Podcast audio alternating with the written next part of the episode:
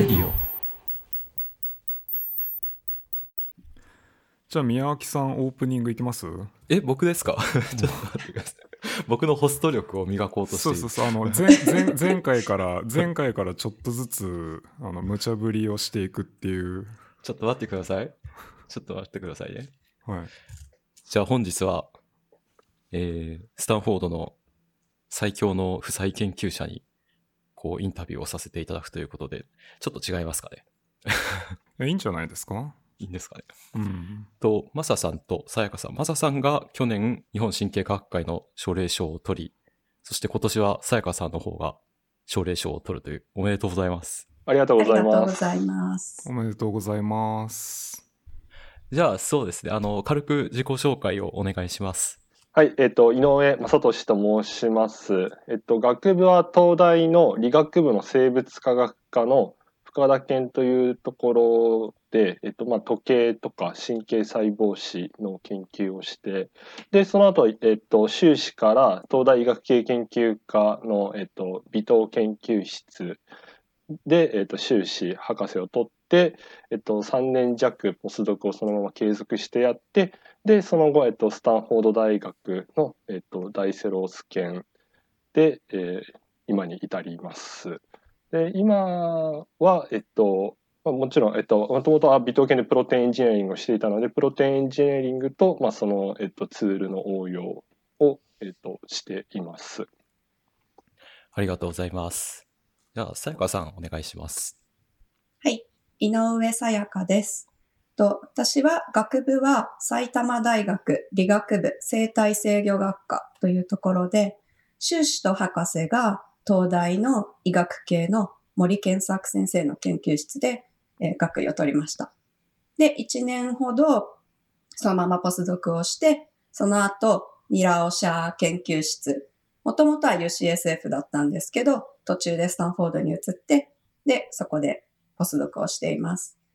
で、今の研究としては、えっ、と、マウスの social behavior ですね。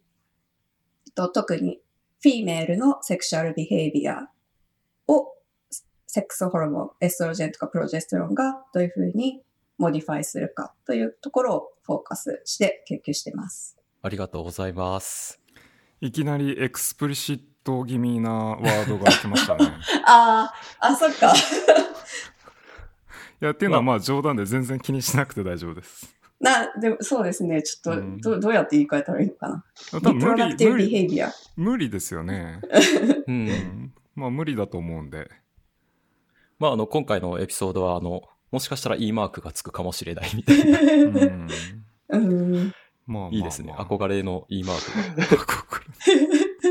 もう、あれですか？そちらはフルオープンというか、なんかハーバードというか僕らの研究所は今週の土曜日からフルオープンになるんですけど、スタンフォードの方は何かもう制限は解除みたいな風になってるんですか？カリフォルニア州は6月中旬からフルオープンって言ってるんですけど、うん。スタンフォードのスタンスはまだよくわかんないですね。マスクも継続だし。なるほど。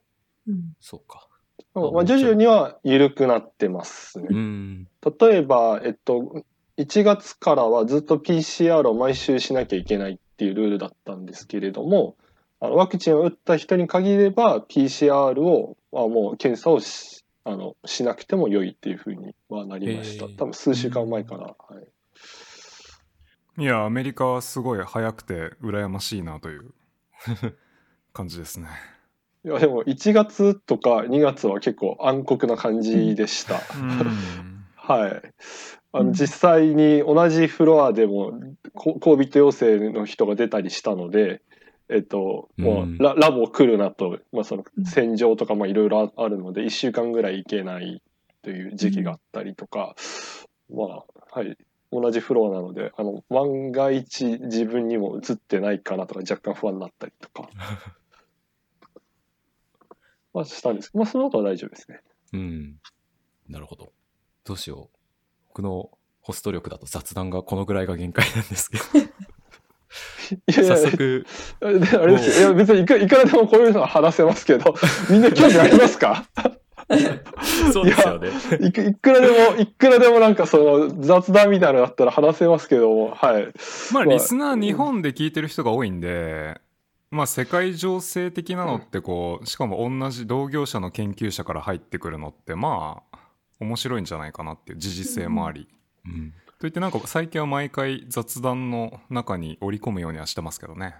じゃあまあね、あの、無駄だと思ったら後でカットしていただくということで、どどそうですね。いや、本当に、あの、もともと、だからその1月とか2月はスーパーとかも、あの、キャパシティの30%までとかなので、わざわざスーパーに入るのに、例えば1時間待ちとかあったんですよ。おうお特に日本食スーパーがすごい混んでまして。ああ。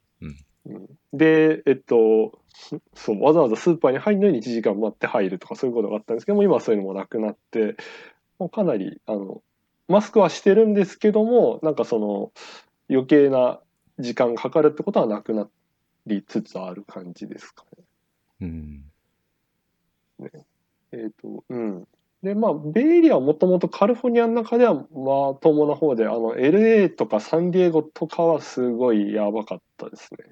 あの、ある、その、まあ、アメリカって結構その、軍ごととかじゃないですか。にこうカウントする、集計するんですけども、ある軍は、250人に1人が死ぬ軍っていうのがあって、やばいなって。しなくなるんですからね。あのかかるとかはもう本当に10人に1人以上かかるとかなんですけども、うん。結構やばいですよね。それは住んでる人の、なんすか、リスクテイキングビヘイビアが動画すぎるみたいな。たこういっちゃなんですけど、多分メキシコ国境なので、ちょっとこう、なんか、まああ、こう、住んでる層がちょちょっとあの、なんか、この辺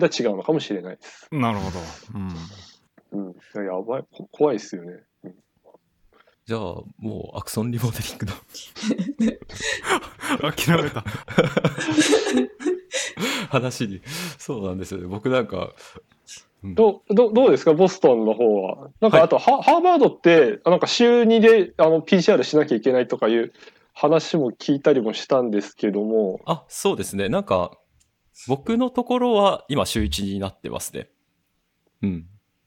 前に、はい。週1で PCR で。で、あまあ、明日からフルオープンというか、シフト制はなくなりますけど、まだ PCR はやるというか。あ、シフト制だったんですか？そうなんですよ。だから僕、午後からしか働けないみたいなあ感じになって、うん。もう生活リズムがとんでもないことに。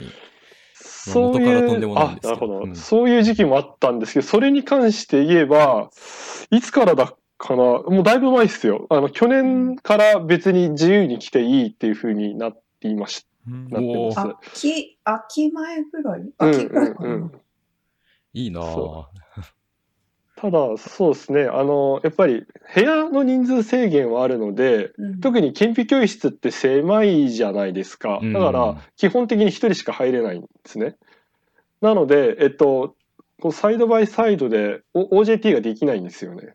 新しく人が入って、こうやる、こう扱うとかいうのができないので、ちょっと新しく入った人はかわいそうだなって思います。うんうんあと、手術とかもそうですね。そうですね。それも、あの、6 feet distance が保てないので、視力良くないときついって。いや、それで、なんか、だから、カメラをつけて、車道で教えろとかって言われたん、言われてるんですけど、おいーやいや、む無理くないっすか？いや、正直、いや、かわいそうだなって、ううんうん思ってます。確かにこの時期にこうポスドク開始とか学生開始とかが多分一番煽り食いますよね。そうなんですよね。うんなんかちょうどうちのラボに去年の2月にジョインしたポスドクの人がいて、はい。入って1ヶ月、マウス室のアクセスをゲットしたところでシャットダウンになっちゃってで、そのまま半年ぐらい手術とかもできなくて、ぁうん。てなっててか？かわいそうんあ、なんか、あの、グラントとかフェローシップ取りまくってましたよ。そう、偉いです。だから。偉いけど、かわいそう。うん。なるほど。まあ、書くものがあるのであれば全然いいですよね。うん確かに。そう。学部生とかだと大変ですよ。解析するデータもだ。うんうんうんうんうん。そうそう、サマースチューデントとか、なんか、リモートサマースチューデントとかいうのやってましたけど、去年。年。うん、解析だけししてもらってっていう感じで。うん。なるほど。そうか。お手伝いでっていう感じですよね。うん。でもそれもやっぱり本人の希望とちょっと違う感じになっちゃうので、かわいそうでしたね。うん。まあ、確かに。本当はビヘイビアやって解析までするみたいなのがやりたかったと思うんですけど、なかなかそれはできなくて。うん。今、ビヘイビアって、ディープラブカットでしたっけ？とか使ってらっしゃるんですか？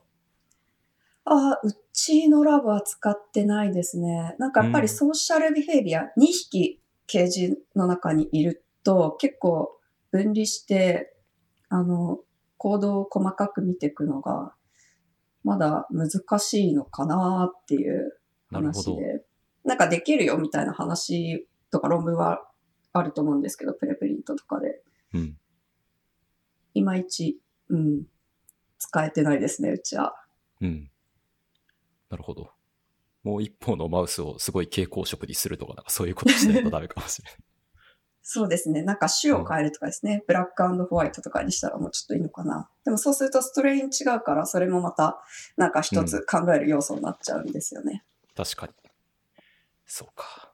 もう僕は今、必死にこう論文の話で持っていこうとしているっていう。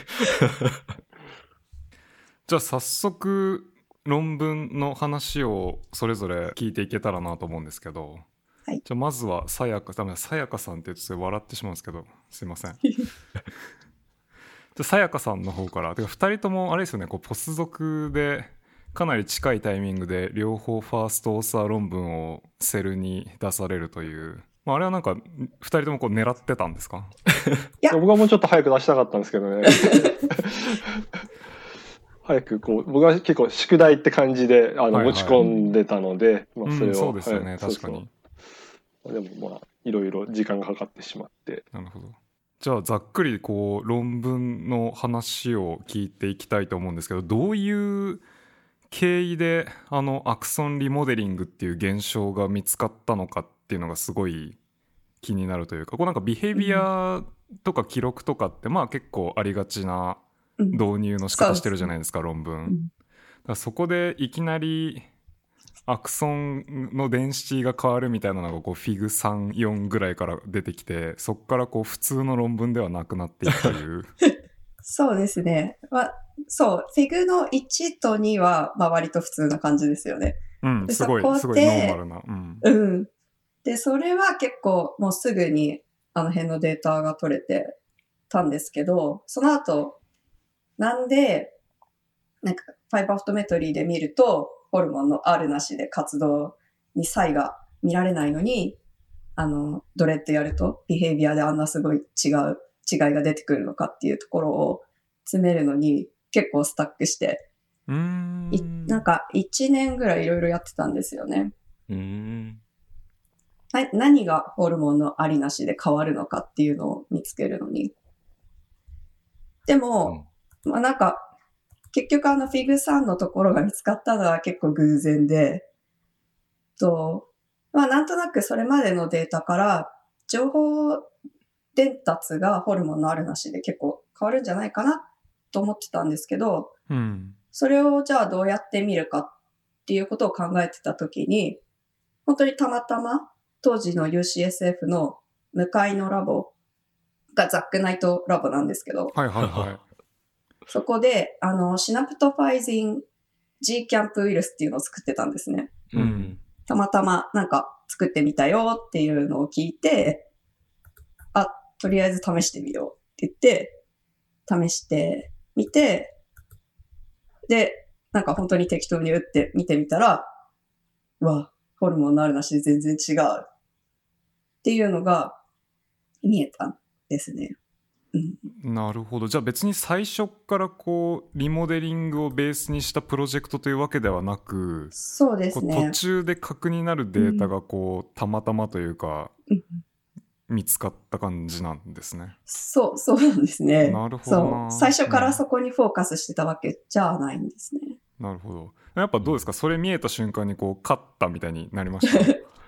うん。それは、あ、これで論文書けるって思いましたね。うんいでや、そうそう。で、今でも覚えてるんですけど、金曜の夕方とかで、で、なんか、ボスのニラオが、なんか帰ろうとしたところを、こう、顕微教室に引っ張ってって、で、一緒に見て、で、なんか二人で、これはビッグプロジェクトになるぞって言って、興奮したのは覚えてますね。うん。そう、なるほどそこでもう、大体方向性が定まったって感じでしたね。うんうんうんうんいいですね。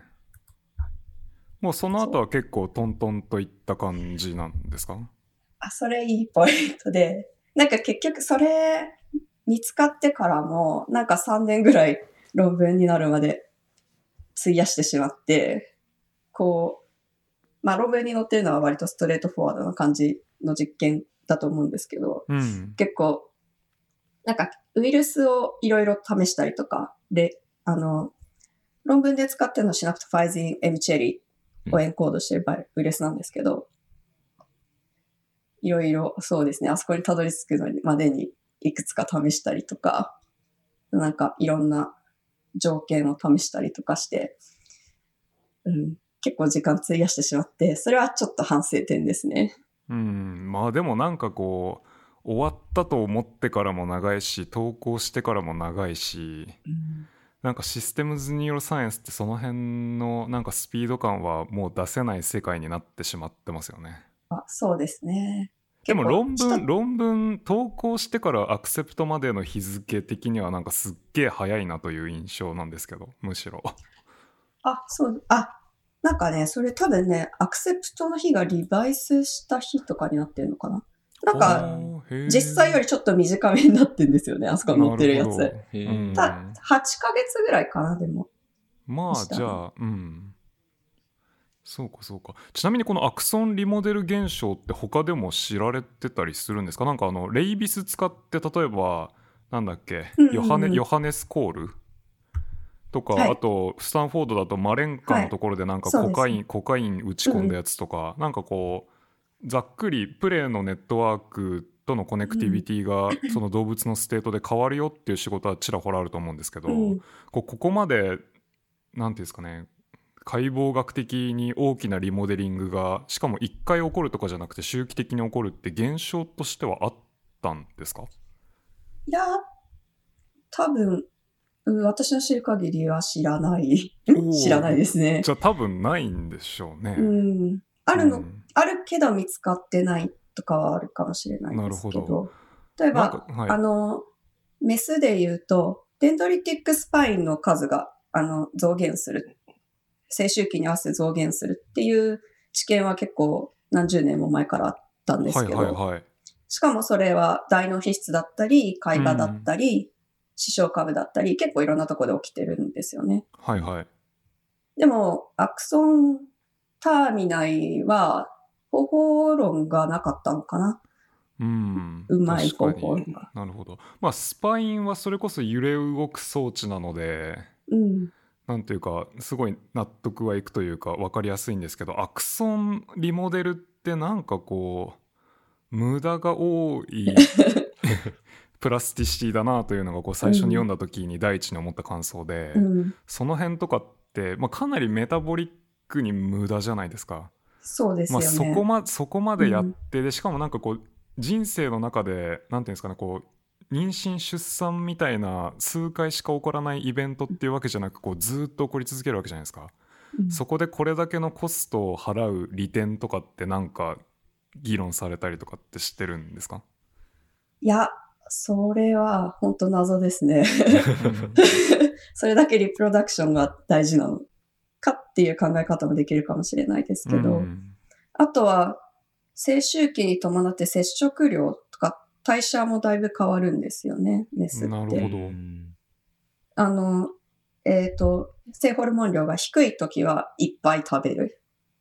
で、えっ、と、発情期はあんまり食べないみたいな。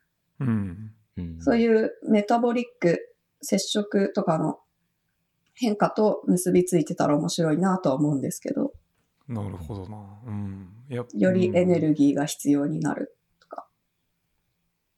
なるほどなそっかまあそこまでのコストをかけてアクソンリモデルじゃないとこう実装できないっていう部分に関してはあんまり思いつかないというかまあポストのスパインそれこそ減らすでもいいですよね。そうですね。なんていうか両方起きてるのかなと思うんですけど、ね。ああなるほど。ちなみにこの AV なんていうんですか？AVPV っていうんですか？はい、AVPV。もう側のヘテロジナイティとかプラスティシティも結構分野では理解が進んでる感じなんですかね。いや、それはまさに今やってるところで。そうなんですね。なるほど。ABPB は、はいもともとは、えっ、と、メスの、なんだ、フェータリティ、うーんと、なんていうんですかね、妊娠能力の獲得はいはい。に大事だとか、あとは青周期の制御そのものに大事だっていうのは分かってたんですけど、うーん。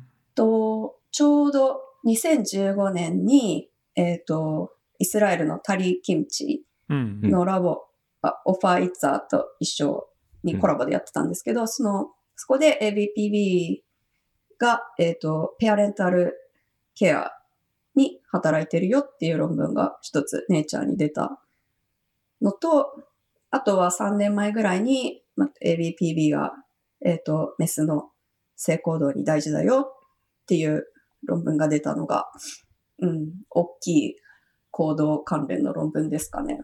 なるほど。うん。その辺ってこう細胞種的なヘテロジナイティとかも考慮されてる感じなんですか、そう、そうですね。その、あ、T、えっ、と、2015年の論文は TH ポジティブセルうーん。を見てて、2018の論文はキスペプチンっていう、えっ、と、ペプチドを作る細胞にフォーカスしてるんですけど、ABPB って結構なんかジャングルみたいで、まあ、視床下部って基本的にジャングルなんですけど、うん、そんな感じします。細胞種がぐっちゃぐちゃになってて、はいはいはい。で、TH とキスペプチンのオーバーラップもあるし、オーバーラップしてない細胞もあるとかで、ちょっとわけわかんないんですよね。うんなるほどな。いや、なんでここにすごい疑問があるかというと、あの、論文に戻ってフィギュア5でなんかちょっとだけスライスやってるじゃないですか。はい。このデータってなんか僕だったらあえて抜いたなという気がするんですけど、チャネルロドプシン入れてこう、エボークと EPSC を見てるじゃないですか。はい。でも、小さいだけでまだあるというか、うん。なんていうか、つ伝わってますかね？こうマニピュレーションした時に、チャンネルロドプシンとかでこうガンガン叩いてもビヘビアラルフェノタイプは出ないわけですよね。っうん。ていうことはもう全く遮断されてるのかなと思いきや、うんただ小さくアンプリチュードが小さくなってるだけでつながってはいると。うんってなったらビボで無理やり叩くとなんかビヘビア出そうだなって思っちゃうんですよね。そうですね。うん。そう。そのなんかベーサルコネクティビティの部分ですね。それが、うん、何に寄与してるのかっていうのはわかんなくて。うん、例えば ABPB の隣の POA、プリオプティックエリアっていう領域は、なんかメスの性行動をドライブするとか、むしろインヒビットするとか、なんかうん議論が結構分かれてるところで、むし、その、性行動を抑えるような働きっていうのは、あ、性行動を抑える回路とかっていうのはよく分かってないので、うんなんかその辺と関連付けられたら面白いかなとは思うんですけど、なるほど。うん。いや、面白いですね。そのずーっとつながってるポピュレーションもいて、ダイナミックにつながったりつながらなかったりをやってるポピュレーションもいて、うん、でその役割が違うっていうのがなんかすごいそうだったら面白いですよねう。、うんんそうですね。そうんあとは、その、コネクションを作ってる、あ受け手側の細胞のアイデンティティっていうのはまだ、うん。まあ、わかわからないので、うん。同じ細胞種が、えっ、と、えっ、と、ホルモンがないときとあるときで、両方コネクションがあるのか、それとも違う population に対する投射が変化するのか、うん。伝わってるかな？ううん。うまく説明できてるいや、すごい伝わってます。なんか、うん histology の画像を見ると、 medial 側の方の軸索は残っているけれども、もうちょっとラテラルに行くところがプライムドだと増えてるのかなっていう印象があるんですけど、そうです気のせい。と、あ、それはちょっとイメージ、あの、画像のせいかな。なんか自分で、こう、いくつか場所取ってみた感じでは、あんまり場所得意性はないかなっていう感じだったんですけど。うんあなるほどなるほどすごい複雑なコメントをしたいなと思うんですけど こうレビュアーコメントっぽい感じでこうコラボをサジェストするっていう試みなんですけどはい。僕がレビュアーだったらぜ あのアクソンなくなって戻るか戻ってなくなるかワンサイクルをひうん。ビボで見ろって言うと思うんですよ。うん。まあ深いんで難しいとは思うんですけど例えばグリーンレンズとか埋めて、はいで活動じゃなくてもうモルフォロジーを例えばええ2講師で1日1回とか見るみたいな。っていうので本当に1回なくなって戻るっていうのがあるのかとなんかこうあくまでうんヒストロジーだと個体間比較になっちゃうじゃないですか。ではい。そこをはっきりさせるっていうのとあとさっきのそのヘテロジナリティとかベーサルのコネクティビティとのつながりでなくなったアクソンがまた同じところにすごいプレシジョンで戻ってきたらびっくりですよね。うんうん。うん。そうですよね。いや、それは、あの、他の人からも質問メールをもらって、うん。うん。で、えっ、と、そうですね。一応、うん、やりたいと思ってるんですけどう、ん、で僕ではまああの脳深部で脳深部にこうレンズを埋めて二光子イメージングをするっていうことに関しては多分世界で100番以内ぐらいには入ってると思うので、素晴らしい。うんまあ、これはポテンシャルコラボプロジェクトだなと思ってうん読んでたんですよね。いやすごい、うん、なんかこう新しい現象を見せてその後のこうなんていうかフォローアップスタディもいくらでも思いつきそうな仕事なんでいいですよね羨ましい。いやいや。でもなんか、ただ、もうただただ面白バイオロジーなので、うんなんていうかツール作ったとかじゃないので、なかなかこう、自分のものとして次につなげていくときに、強みをどこに置こうかなっていうのは、ちょっと今悩みですなるね。ほど。確かに。それは僕も結構同じような悩みがあって。要はなんかあれですよね、ビヘビアとカルシウムイメージングぐらい今時誰でもできるわと言われたら辛いっていう。そそうですね。うん。ちょっとやってること、技術的にはもうシステムズニューロサイエンスの普通の技術なので。うん。まあ、最終的には面白クエスチョンある人が勝つと思うんですけどなんていうかクエスチョンドリブンでツールなんていくらでもこう集めてこれるというかまあ多分マサさんは違う違うこう オピニオピニオンがあるとは思うんですけどあ宮脇さんもそうか宮脇さんもそっち側ですねこう、まあわ、うん、そうです。ツツールにしか興味がないみたいな。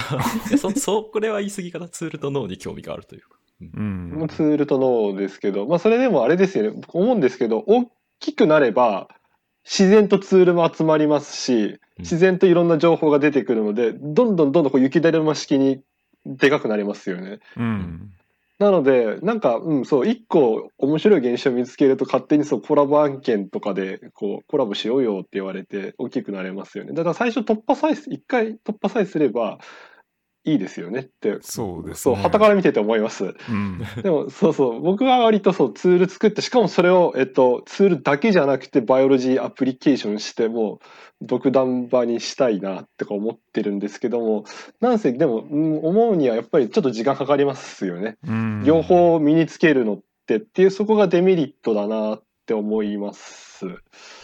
やっててしみじみ各こう各ステップでその結構やっぱ違うことやるなら PhD とそのポスドクでそうするとまあそれぞれちょっと最初いろいろ習得するのに時間かかってしまったなというふうには思うので、まあ、一長一短だなと思います。なるほど。いやーそのジュニア PI として独立してその雪だるまの核を作るとこまでが多分大変ですよね。ですよね。うん。そう。例えば、そうそうだ。例えばやっぱりザックナイトとかもやっぱ面白バイオロジー系の人だと思うんですけども、うん。もう今や独断場みたいな感じじゃないですか。うん。だから、ああいう風になれてもいいです、ね。確かに。でも彼なんか結構早い段階であのリボタグの方のトラップをなんかおいお家芸みたいに知ってた印象もあって。あれをしかも G, G, G キャンプまで消化させましたよね。この間、あの、うん相馬タグのあれは結構面白いなと思って、で、ちょうどそれのファーストオーサーが今 D ラボにいるんですよ。ああ、そうなんですね。なるほど。そうそう。シナプトファイジン G キャンプのウイルス作ったのもその人です。ああそうなんですかでもさ、え、シナプトファイジン G キャンプ自身は別に前々からあったでしょ？違うのかな？本当？いあ、初めてなの？や、わかんない。初めてじゃないかもしれないけど、まあ、たまたま隣で作ったよって言われたから。あ、そうそう、そう、そうです。でももらっ、たって感じ。例えばシナプトファイジン G キャンプ自身自分も2010年ぐらいにはもう作ってて、へえ。で、そう、それでシナプトファイジンとか、そう、微糖犬なんでクローニングですよね。うん。わざわざ CDNA からクローニング、先生ちょっと欲しいですとか言ったら、いや、そんなサブクローニングできるでしょって言われて、脳の CDNA から、あの、やって、そんな、そうそう、短いんで、大大したことないんで、うんまあ、できるんですけど、結構、はい、そういう感じで。でいや、でもそれも自分も論文を読んで、確か、あその配列ですよね。一部分配列なので。まあ、ウイルス作ったの初めてなのかもしれないですけど、その、コンコンセプチュアルなその、プレイのアクティビティを見るっていうのは多分、違うんじゃないかな。なんなんか、うんうん、なんかちょっともうだいぶ忘れたけど、2000、んなんだかな、9か10とかに、ツボだかプロスワンとかになんかいろんなこの G キャンプなんとか PSD とかなんかそういうのも出してましたよね。なんか、ちょちょっとあうろ覚えです。うろ覚えですね。うん。もうちょちょっと65が独壇場なのかなって思ってましたけど。ああ、あれ、試しました？ど、どう、どうですか？いや僕はまだ試してないですけな、ど、なんか、あれの曲材って、チャネルドプシンと似てて、ほん、本当にペレなんですかね？いや、わかりません。うん。すごいよ、メン、メンメンブレンにすごいターゲットしてて、どう、どうなんでしょう？いや、あんまりここで批判するのはあれなんで、ちょっと、これもカットかもしれないです。でも個人的には、最初あれ、いや、だからあれも、そうそう、学会で聞いて、で、速攻それもそうそう。あ、それもそう D ラムに移った後そうするともうシンセスできるので、CDNA とかから釣らなくて、もう普通に全合成してやって、あれ見てみたら、うーん、ちょっと信用ならんなと思って。どう、どうなんでしょう。いや、わからません。いや、いろんな人の話が聞きたいです。今多分ウイルスのタイターとかかもしれないですけど、普通に何も考えずにやると、あまるで CHR2 みたいなこう曲材で、これはちょっと、うん、言い過ぎ論文なんじゃないかな。ああ、そうなんですね。いや、わからないです。どう、どうなんでしょう。そうか。そう一方でやっぱシナプトファイジンの方がなんかそのメカニスティックにもより理がかなってるような気がしてて、確かに。うん。うん、そうですね。どう、どうさやかさんはシナプトファイジン以外のプレターミナルへの極材とかするタンパク質の融合タンパクでこの現象を見たりとかされたんですか？えーっとね、シナプトファイジンはプレイはしてないですね、うん。今うちはあんまり自分で作る系のラボじゃなくて、うんうんうん。アベイラブルなやつで頑張ろうっていう感じなので、うん。なんかポストの方はいくつか出てるのがあるんですけど、ポストはなんかなかなかうまく見れてないんですよね。うん。そうですね。うん。なんかいいツール情報があったらぜひ教えてください。post か。 post は確かにあんまり聞かないですね。昔ガヤ研でアクチンとかをくっつけて、ああ。こう、うん。 dendrite の imaging を頑張るみたいなのをうんやってましたけど。うんちょっとアクチンは過剰発現するとなんか、このニューロン、なんか変だなみたいな風になるっていう。そう、なんかマップ2とかうん、うん。になんか GFP とかくっつけてもいいのかなとも思うんですけど、うん。確か情報お待ちしてます。に。じゃあ、井上さんの R キャンプ、X キャンプの話、いろいろと聞きたいことはあるんですけれども、う。もうぜひぜひ話したいです。なんか僕も一瞬 G キャンプをやってたんですよね、うん M1 の時。で、なんか夏にこう、G キャンプ6の論文がネイチャーにドーンって出て、ああ、それが M1 だったんですね。そうですね。もう衝撃でしたね。で、まあ、なんかしばらくしたら、その、お近く、近ご近所さんからこう、ジャネリアと真っ向勝負ってわけではないですけれども、うん。こういう感じで、その、別の strategy で、こう、ところに出してくるっていうのが出てきて、すごいびっくりしたのを覚えてますけど。どう、どういう感じでしたか？その、ジャネリア、どういうタイムラインだったのかなというか、始めた時、えジャネリアはい。がどのくらいやってるとか、情報が入ってたとかとか。まあ、ジャネリアやってんのはもちろん、 GENIE Project ややってるよっていうのは知ってたし、まあ、 red calcium indicator を作ってるっていうのも知ってたん、知ってました。ただ、やっぱりなんか、そう今だとちょっと躊躇しちゃいますよね。なんかあんまり、それよりも、このなんか、そのさっき言ったそう CKKAP っていう、まあ、特殊なカルシウムカルモジェリン配列を使ってて、で、これが結構、個人的にはすごくその、バイオケミカルに面白い特性を持っていて、これをなんか発想を世に伝えたいなっていう方の思いが強くて、あんまなんか考えなかったんですよ、始めるときは。うん。うんでも論文出すっていう段階で、いや、まさにそのデッドヒートみたいな状態で、あ、これ、これちゃんとやんないと消されるなと思って、あの、すごく、すごく頑張って、最後出すときは、あの、できるだけ早くっていうので頑張ったんですけども、なんかで、何が面白いかっていうと、まあ、いくつかその最初に、まあ、たまたま僕、もともとカムカイネスカイネスをやってたんですよ。まあ、微糖系でカルシウムシグナリングに興味があって、割とカム KK の、まあ、本当にバイオケミストリーをやっていて、で、で、面白いのは、なんかカム系系ですごいカルシウムアフィニティが強いなと思ったんですよ。うん。あまあ、強かったんですよ。まあ、実際事実強くて。で、これを逆に、まあ、で、もちろんカルシウムとカム、えっ、と、そのカルシカムカイネスシグナリングの関係とかを、まあ、ライブで見ていたので、これもひょっとしたら、まあ、その G キャンプと、まあ、同時イメージングしたいなっていうことがあったりとかして、で、その、まあ、とか、あとは、まあ、僕自身はもともとフレットプローブとか作ってたんですね。で、そうすると G キャンプとは、えっと、コンあのスペクトラオーバーラップするので、レッドが必要じゃないですか。うん。で欲しいなっていう時にちょうど実は R 月光の方が出たんですね。ジャネリアの方ではなくて。あのうんロバート・キャンベルの。はいはいはい。はいはい。で、えっと、で、それを、が出たぐらいのタイミングで、えっと、その CKK に転換したら、まあ、びっくりするカルシウムのアフィニティが高くて、で、まあもちろん、そしたらフレットと、あの、見れ、同時にイメージングすることができて、で、で、まあ、いくつか変異体を作ったら、どれも漏れなく、こう、なんていうんですかね、カルシウムのアフィニティが非常に高くて、で、えっと、ヒル係数っていう、なんていうんですか、えっと、カルシウムの濃度に対するコーポラティビティがだいたい1くらいだったんですね。うん。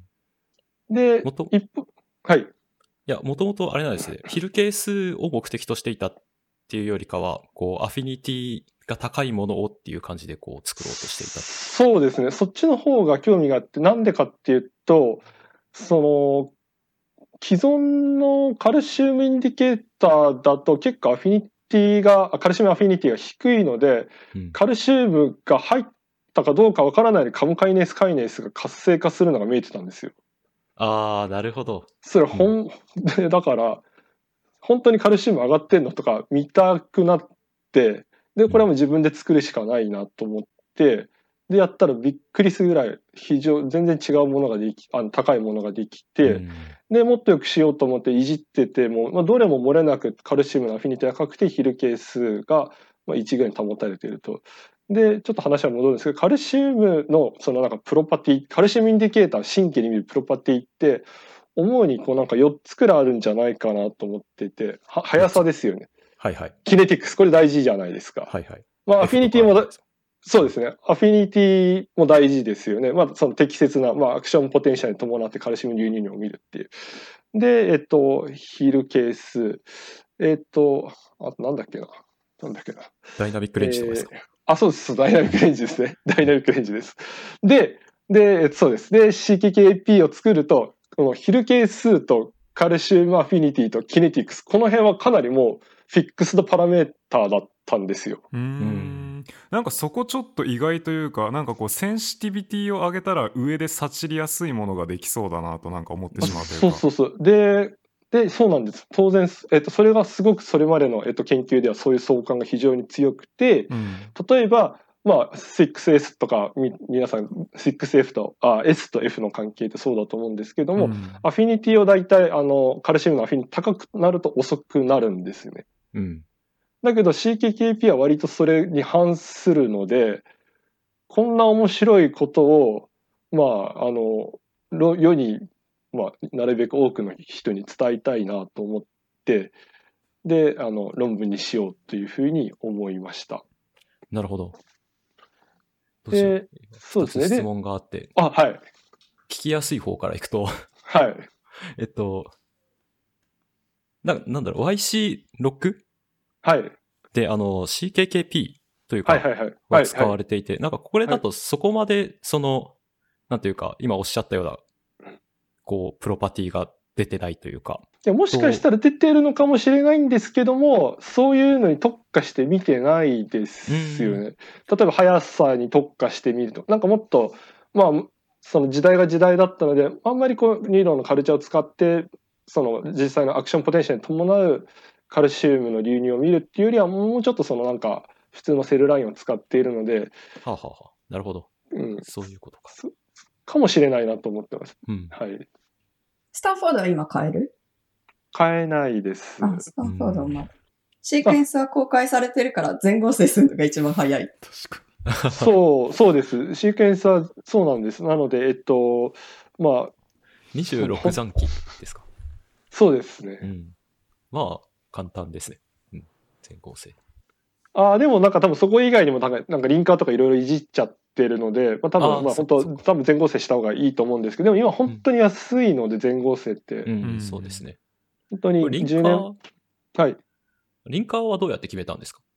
リンカーもすごくやっぱりリンカーいじるとダイナミック、リンカーが低くダイナミックレンジ上げる方向にすごい寄与してるんですね。で、もうそれはかなり、あけ結構そこそこあのラショナールにどんどんどんどんこう、一個入れてうまくいったらこう周りにどんどん広げていくみたいな感じですかね。うん。うん。広げていく。広げていくっていうのは、例えば一箇所入れたらす、すごく良くなる場合があるんですね。うん。で、そうすると、じゃあ隣の残機もおそらくその、こう、すごくその、まあ、蛍光強度変化に寄与してるだろうってことで、隣の方にも入れていくっていう。どんどんと、あの、一気に、えっと、数アミノ酸を置換するんではなくて、一個ずつ一個ずつこう、なんか、じわじわ広げていくみたいな方式を取りました。そうか、そういう風に決めていくんですね。うん。うん。なんか、リンカーは、うん。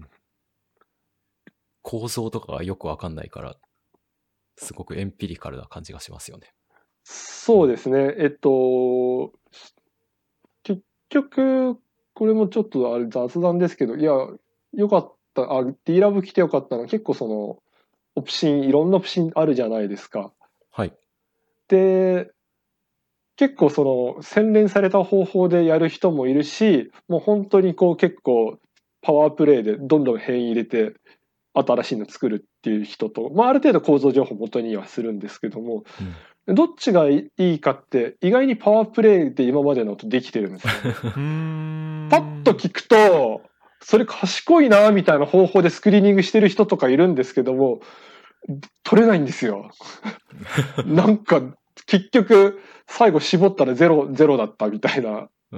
で、もうちょっとなんかその、プリミティブな方法でやっている人の方がうまくいってて、うん。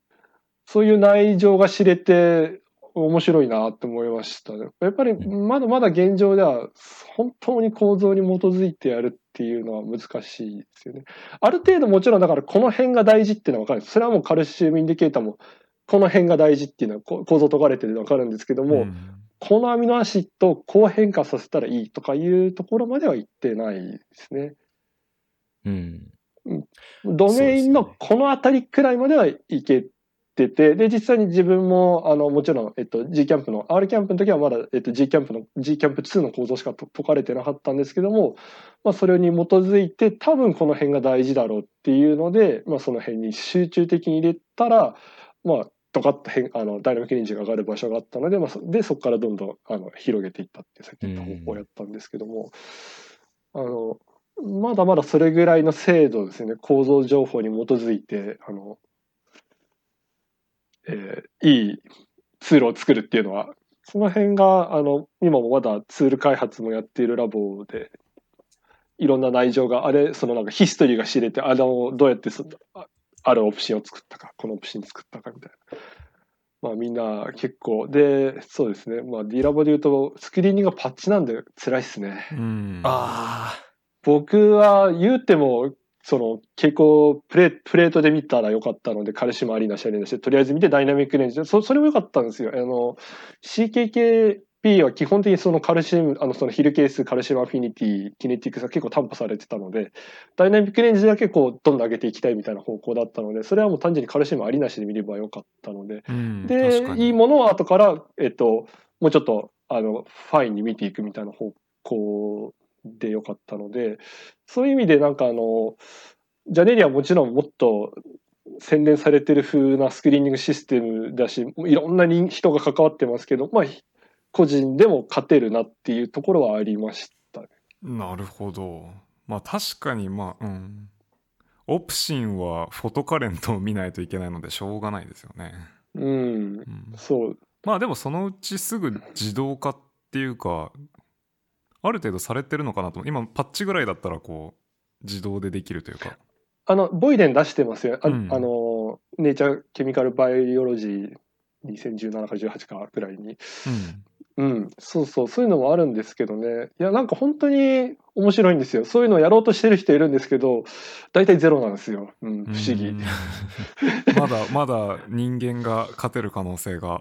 な、うん、な、多分、そのシステムを作るのに頑張りすぎて力尽きんだと思います。どこに入れるかとか。た、多分ですよ。う。うんん。両方が揃ってないんですよ。どこに変異を入れるかっていうよりも、そのめちゃくちゃ大きいプールを作ればいいだろうみたいなので、やっぱりもうちょっと絞りつつ、もうちょっとマンパワーでっていうところの方が現状はいいと思います。ただ5年後とかはわからないです。なるほど。うん。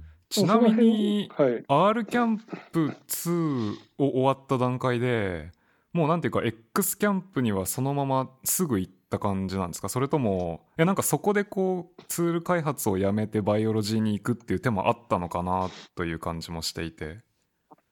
いや、実は順番としてはほぼ同時に X キャンプも R キャンプ2もできてまあそうして、なんですね、なるほどなので、えっと、本当に当時、そうそう、ここは名所して、あの、カノン犬の竹内さんって方が、そうんのセカンドにいらっしゃる、両方とも R キャンプ2も、あの、X キャンプも、あの、やってくれたんですけど、まあなんか、まあ最初からココラボしてて、グリーンもあるよ、みたいな。多分、あの、もっと整整理の方なので、えっと、やっぱり G キャンプの方が使い勝手がいいということで、実は G もあるんですよ、みたいな言ったら、いや、それもじゃあバリデーションしちゃいましょうよ、みたいので、R キャンプ2論文書きつつ、G キャンプのデータも取っていくみたいなしてて、で、もう、で、やりつつ、で、出てから、でもさらに、さらにもっといいのやっぱ作りたいなって言って、もう一回頑張って何回か、何ラウンドかスクリーニングして、さらにいいものを作るみたいにしてました。なるほど、うん。でちょっと不思議なのが G がなんか G キャンプ6とかをベースにするのがそのタイミング的にはストレートフォワードなのかなと思うんですけど多分論文的にはあれですよね。日本の G- キャンプ4.1 はい。なんでこの4.1 specific に作ってんのかなと思ってあ、当然、えっと、3から上のやつは当時、 available の全部試したんですよ。はいうん。で、4.1が、まずその最初の starting point として一番良かったんです。うーんで、さらにで、そこからこう、どんどん良くするみたいな方向に行って、で、さらにそこから、えっと、ま multicolor の方に extend するみたいな方向にしました。もちろんなんかその特性として、その、その先ほど言ったヒル係数とかカルシウムアフィニティとかそういうのはあのあるんですけど、やっぱダイナミックレンジって観点に見ると、4.1とか、まあもう、まあ、そそ少なくともその中井先生が作られたのをバックボンとしたものの方が、ジェネリアベースのものより全体的に良くて、で、まあ、4.1がその中でも一番良かったので、さらにそこからどんどん展開していくっていう風にしました。なるほど。なるほど。うん。8とかどうですか？うん。ああ、J、JG キャンプ8、JG キャン JG キャンプ8ですか、あれなんか、ありがたいことに、X キャンプと大体ビトロとビボって比較してくれてまして、で、えっと、もう彼らのデータを見ると、あ結構いいのかなっていうふうには思います。で、もう彼らも結局8って、結局その我々のそのカルシウムカロモジンドメインを変えればいいっていうのに多分着想していて、うん結局そこを変えてるんですよね。あの、刺激じゃないんですけども、違うのに書いていて、やっぱり行く先はもうそこなのかなとは思います。ただ、あれを使ってどんなバイオロジーするのかなとは思うんですけど。まあ、なんかその、まあ、GFP みたいなもんですよね。例えば今も GFP よりいい緑色蛍光タンパクってたくさんあるじゃないですか。うん。もうなかなか、例えば、その、エムニエオンとかそういうのを使って、初めてできることってそんな多くないので、まあ、その辺もどうするのかなとは思いますね。うんやっぱそれよりはもう個人的なマルチカラーの方に行けばいいのになと思うんですけど。うんマルチカラーはやっぱりファイバーフォトメトリーとかの使い勝手がすごくいい。そうですね。まあ、うん。ファイバーフォトメトリーってすごい楽ですよね。うん。だから、もちろんその、うん、グリーンレンズイメージングとかもいいんですけども、まあ、それはその、そのなんか最初にこうスクリーニング的に、えっ、と、ファイバーフォトメトリーをやって、で、その後でグリーンレンズの方に移行するとか、まあ、いくつかやり方があったんですけども、ファイバーフォトメトリー、うん、いいですよね。うん今やってらっしゃるその研究って、こういう X キャンプのいいところを存分に活かした感じのやつをされてるんそう、ですか？そう、そう思います。多分、あの、僕じゃないとやんないな、みたいな、そのなんか、結構、その、スペクトルをふんだんに使った研究してます。へえ。こう、いろん、そう本当ままさにマルチプレックスイメージングをして、で、それをまあ、あの、簡単に言うと、いかに、まあ、その、結構今、そう、西賀さんに近づいてるソーシャルビヘイビアを使って、まあ、それがど、まあ、ある脳のどこ、ところでどういうふうにコードされてるのか。で、あとはまあソーシャルビヘイビアっていうのも自分はオーティズムにも興味があるので、うん。まあその、どういうところがその損なわれているのかっていうところをもうちょっとそのダイナミクスを見るっていう方向ですかね。なるほど。すごい面白そう。すあの X キャンプの論文の時の Y と R でデンドリティックインヒビションを同時に見ようとしてたのうんは結構なんかのバイオロジーと組み合わさると面白いかなと思って見てはいた気がします。ああ、あれですね。あれも本当に、あの、ありがとうございます。あれも、そうそう。面白いですよね。しかもテクニカル的にも結構、テクいんですよ。うんあの、結構日本人じゃなきゃできないな。あれも本当にありがたいことに、微糖犬にはインユーテロがすごい得意な同僚の方がいてう、ん。で、えっと、SST マウスをクレも使うので、うん。V6 のインユーテロって結構難しいんですよ。普通 ICR は神経発生の分野の人って使うんですけど。も、確かに。ちょちょっとちっちゃいですねパップ。ちっちゃいくて、で、なんかその、なんかあるとシンポジウムで、マックス・プランク・フロリダの谷口先生が、うんはいはい。あんまりレイヤー2、3のピラミダル理論って SST ってコネクションないよって言ってて、やっぱレイヤー5の方がコネクション、SST とコネクションあるよって言ってて、はいはい。で、だから頑張ってレイヤー5にインユーテロで入れるっていう。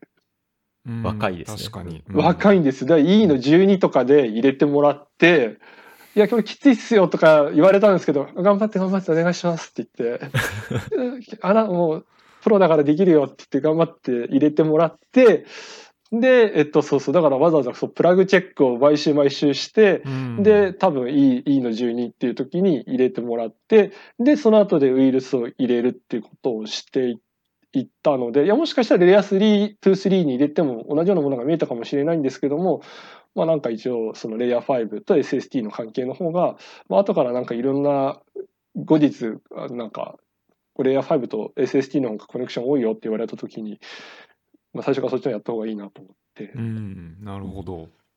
うん。感じですかね。まあだから、うん。ラボ大事ですね。ラボ 本当に、あれは、うん、いろいろないろいろ微刀剣だからできたとか、微刀剣の隣に可能剣がいて、だからできたとか、あとはもうその後、あの、北村先生、山梨大に移られたんですけども、うんの尽力がないと。いや、なんか日本、いや、本当に可能剣にいる、可能剣の方って結構ビボのセルアタッチできる方が何人もいるんですよ。うんでも、なんかふ結構、まあ気楽と言ってはなんですけど、結構やってくれるんですけども、スタンフォード行くと、超絶すげーみたいな、できるわけないじゃん、超絶すげーみたいな感じになりますし、インユーテロもなんかみんな腕へ下手くそ。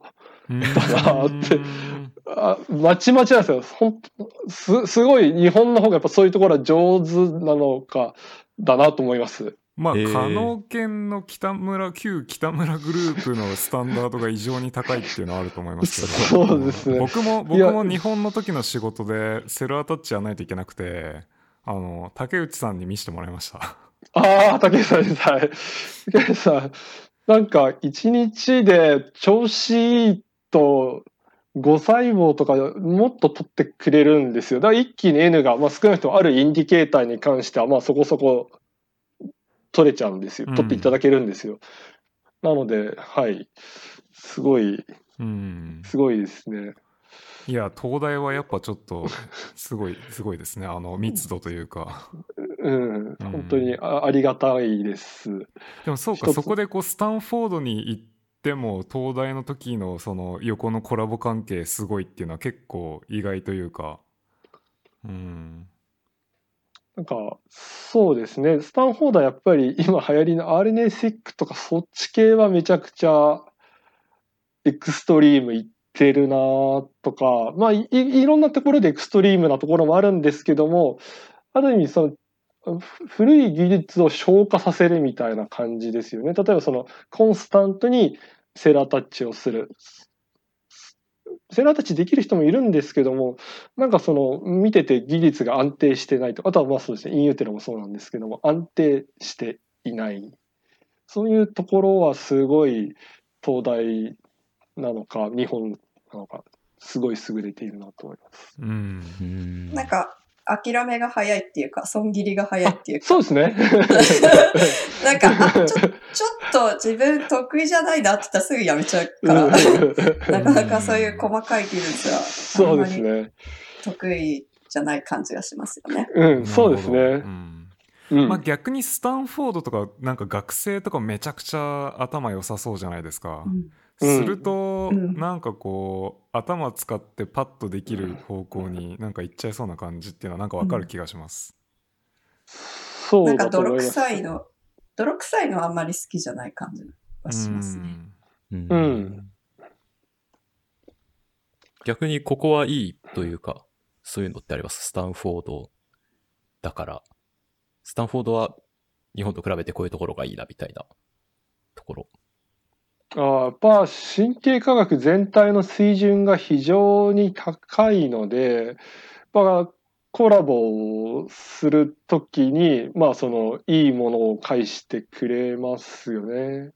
あとはやっぱ生物のバックグラウンドだけじゃない人がたくさんいるので、まあこうん本当に工学であるとか、あの、顕微鏡を組むとかそういうのとかもまあ、人口が多いと思います。そうそう、顕微鏡を組めるみたいな人口は日本より、このなんかニューロサイエンスのコミュニティで多い気がしますねうん。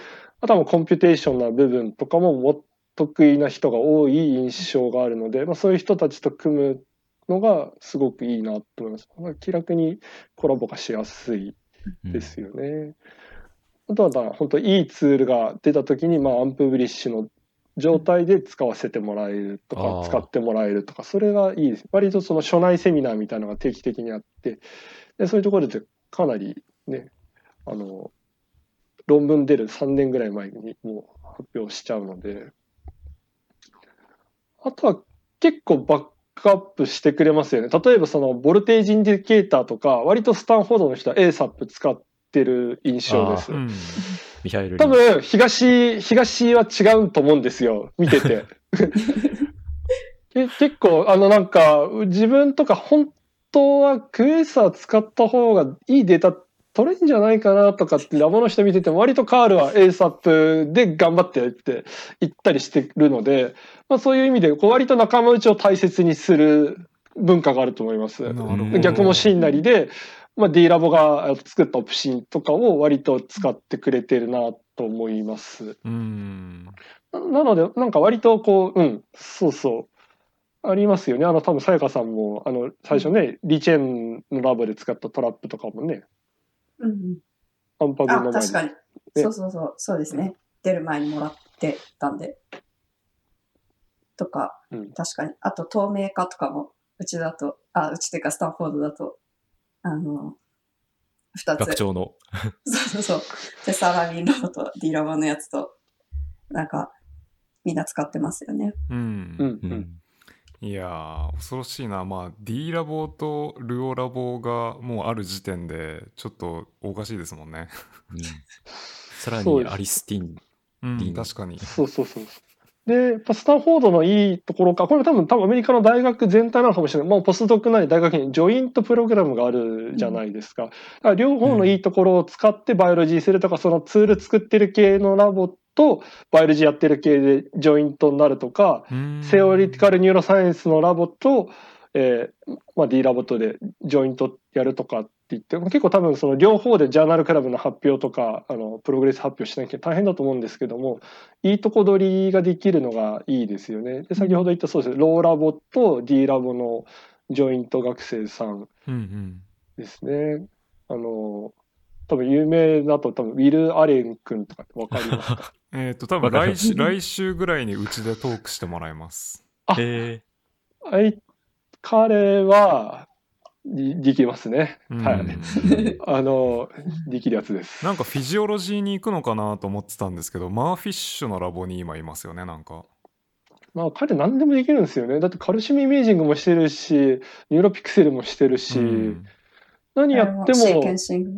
そうそうそう、 sequencing 何やってもすぐにこのなんか一流レベルに行くんですよ。で、すごい勤勉です。うーん尋尋常じゃない勤勉なので、それはなんかネイティブスピーカーで頭良くて 勤勉だと、まあ何でも一流になるし論論文量産しますよねっていうう。んうんですね。あとはそうそう、アリスティーンと D ラボのジョイントもいますし、あとシャウルと D ラボのジョイントさんうんとかいますね。ジョイントシステムいいですよね。それは知りたかった。日本にいた時に。うんうんうんうん。途中から変えるみたいな。うんああ、できるんですかね。あんまいないんですよね。途中からっていうと、なんかあんま正式じゃないことが多くて、うん。なんか他、まあ、例え、うんと、じなんか D ラボで、その、ジェランバオってわかりますか？キミストリーのめちゃくちゃ大御所らしいんですけども、僕もあんま知らないんですけど、多分、ある分野だとカールよりもすごく有名みたいで、うん。で、そこで、あの、なんか、えっ、と、 APEX 使った、そのなんか、 chemical で、この synaptic の、あ、 conductance を変えるとかっていう、 Science に出た論文の、 first の人は、ジェナンバオに所属なんですけども、最終的にはほぼ D ラボにいたんですけども、正式所属ではなかったです。うん。まあそうなるとコラボって感じになるんですかねそうなんです。だけど、 last author はカールなんですよね。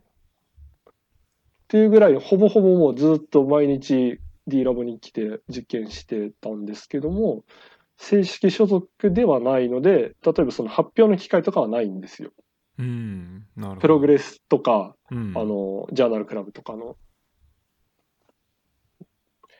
ジョイントでアプライしようとするときってどういう感じになるんですかね？なんか最初にあなたのラボに行きたいんですけどっていうときに2つの PI を CC にするわけでもなし。多多分分、二つにアプライして、なんか両方いい返事もらえたら濁るって感じだと思います。うんなるほど。結構ハードル高いですね。この 日本からやろうと思うと。多分そう、多少そうですよね。多少そうなんですけども、実は結構ありふれてるシステムなので、うんこれはちょっと今回紹介したいなっていうふうに思いました。うんぜひこれからポスドクやる人。そうそうそうそうそうそう。なんか全然違う分野でジョイントするとすごく両方のいいところが取れるとは思います。うん。確か僕はジョイントのネゴシエーションまではやりましたね。お お。どこでやったんですか？えっ、と、宮脇さんの建物のな何階上でしたっけ？何階でしたっけ ?10 11階とかでしたっけ、うん、どこなんだろう？の某ラボと、あと川を挟んで反対側の某ラボの ジョイントポジションの話を途中まで進めましたね。なるほど。まあなんかボ特にスタンフォードだとボス同士すでにつながってるでしょうし、まあそういう意味ではなんかそんなに大変じゃなさそうだなという気もしますけど、うんなんか全う然ん交流のない PI 同士を自分がコネクトしようとすると多分すっげえ大変だと思いますけど。う、うんん。確かに。学内だったら、まあ、うんそんなに大変じゃないと思うんですけど。うん、うん、うん、うん、うん。そうそうそう。あの、多分コンペティターみたいな存在基本的にいないような、はじちゃんと皆さん住みや、ラボ同士住み分けがあるので、あそうなんですねえー、ある、ど、どことどこかとかってあります？具体的に？いや僕結僕あの結構見てて、それなりにこう住み分けをちゃんとそこそこしているので、なだから結構協力的ですよなるほね。どと思います。D ラボの顕微鏡部隊が強くなりすぎたのでなんかシュニッツァーとカニバってもおかしくないのかなっていう感じはちょっとします。あ、あー、そこ、そこ疲れる。そこもマジでなんかちょっとこれなんですけど。マークもマークです。エクストリーム顕微鏡だなと思いますね。うんまあ、割とこちらの方は割とその、見るっていうよりもやっぱりマニピュレーションするって方向に全力で力を入れてて、向こうはまあ本当により広くとか、より深くとか、まあ、いそういう方向に、いや、見るって方向にマークのラボは、えっと、フォーカスしていて、こっちは見るっていう方がそこそこまあコンベンショナルなものを使って、マニピュレーションするっていうことにものすごく力を入れてるので、まあ、住み分けてますし、一緒のグラント取ってますよ。ああそうなんですね。うんえっと、ロまあ4つですね。キャラウェイ、ローラボ、マーク、カールっていう、なんかやばいうんちょっとやめてほしい。っていうので、だから合同ミーティングとかがたまにたまにあります。うんうちうちで。で、もちろんそういうところだったら、もうかなりあのパブリッシュする前の情報を共有して、でよかったらツール使い合うみたいなしてるので。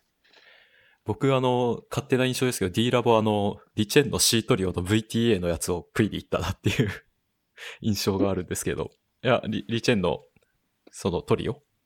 うんうんうんう。うんんで、VTA のところを風に D ラボが取ったのかなって思ってたんですけど、ああ、あれ、あれです。えっと、VTA 興味あったんですか？リチェンって。ちょっと僕よくわかんないんですけいや、ど。わ、わ、わかんないですけど、そ、いや、勝手なイメージでした。うん。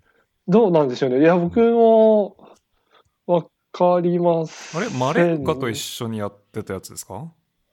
多分そうだと思います。あの、タリアレーラ・エトワール・セルうん2015とかですよね。ああそれとそのトリオマレンカがケビンのやつですか？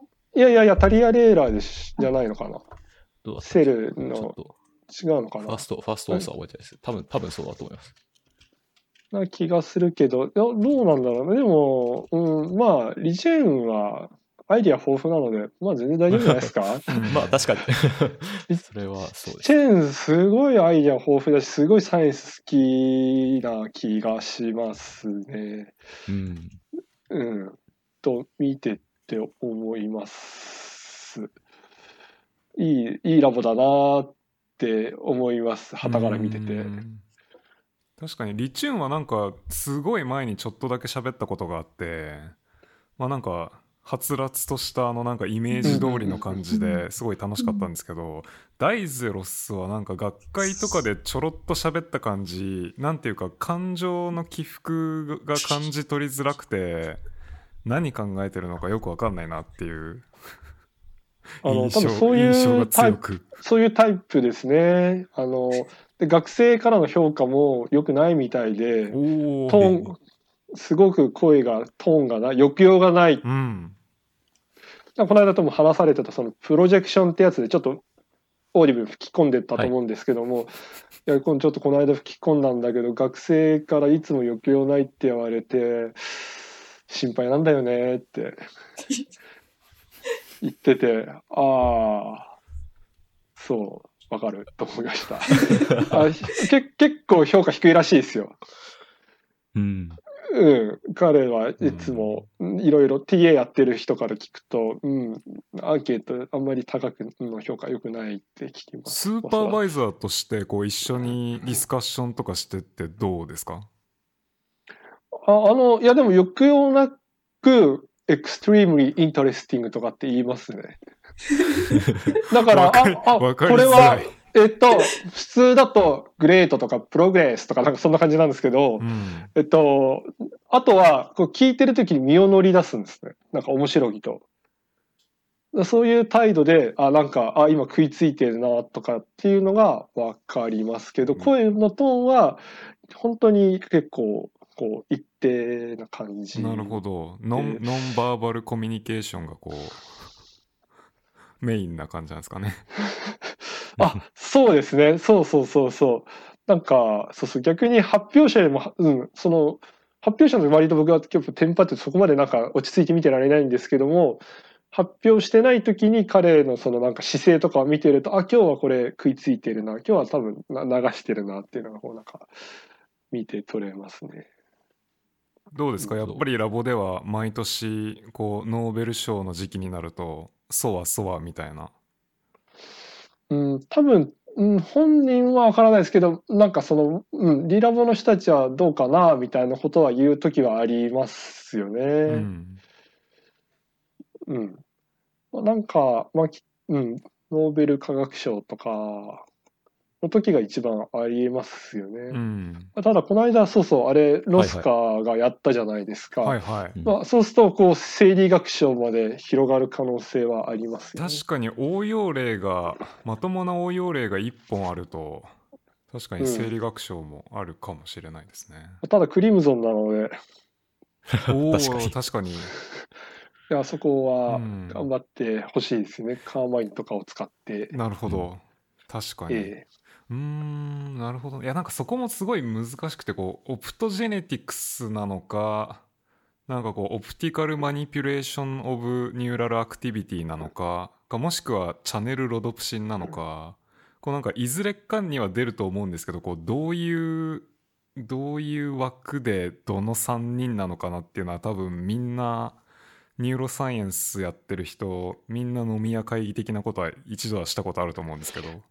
そうですよね。うなんか、今までまあいくつか賞を取ってるじゃないですか。うんそうすると、まあ、なんか枠としてはやっぱり neuroscience の枠で取ってるなっていう印象でして、もうちょっとその生化学的なオプトジェネティクスまで広げてる賞って今のところなくて、で、大体漏れなく共同受賞してるのはまずピーター・ヘグマンうですね。んここが多分硬くて、で、えっと、いいろいろゲロミーゼンベックが出取ったりする時もあるし、エドボイでも入ったりする時もあるしとか、うん。まあそれが結構その賞の評価によって多分変わると思うんですけども、ピーター・ヘグマン、カール・ダイスロスはかなりこう固定メンバーっぽいですよね。なるほど。そこでキー論文のファーストに行くかハエで先にやった方に出すかって感じなんですかね。うん。うん。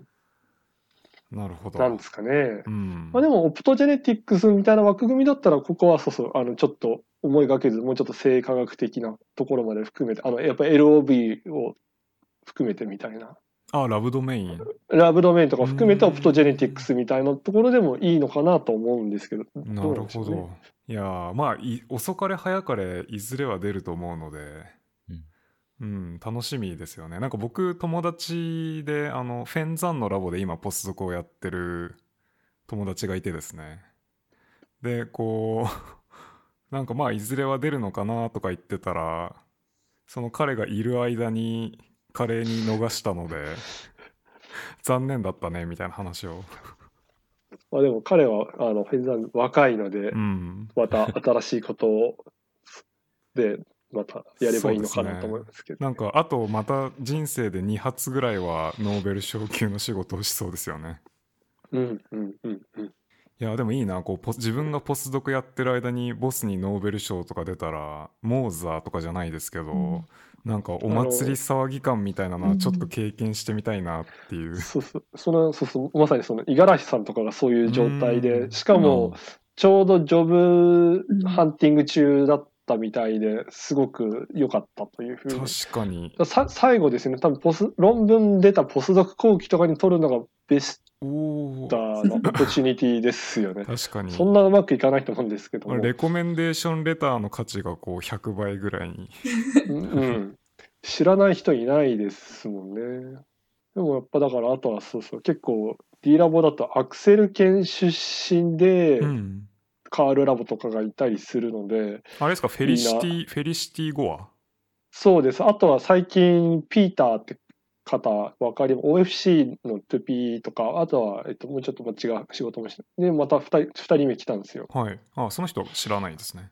まあ、うんと、まだ1年経ったかな、経ってないかな、みたいな感じで、うん。2人いるんですよね。で、あとは昔とかカンデル県出身で、今、ロックフェラーにいる、あのプリア、ちょっとインド人なので、ラストネーム言えないんですけど。ああのフロンフロンタル海馬コネクションをやられてた人そうですね。で、つい去年セルに、えっと、マウスのストレインゴットでフィアコンして、こうなんか、こうち、ああ、違うよ、こう違うよ、みたいなことをああなんかあの最後なぜかチャンネルに落ちてった論文でしたそうそうそうそうそれそれなんか覚えてですすなんかすっげえスケールのつなげ方するなと思って読んでましたそうそう彼女は最カンデル家の最後の大学院生みたいで、そういうめちゃくちゃいい血筋の、うーんうん、人とかがいて、そうするといい、いい、いやもうそれ最高だよねって思います。確かにううんんすごいなノーベル賞からこうニアノーベル賞に行って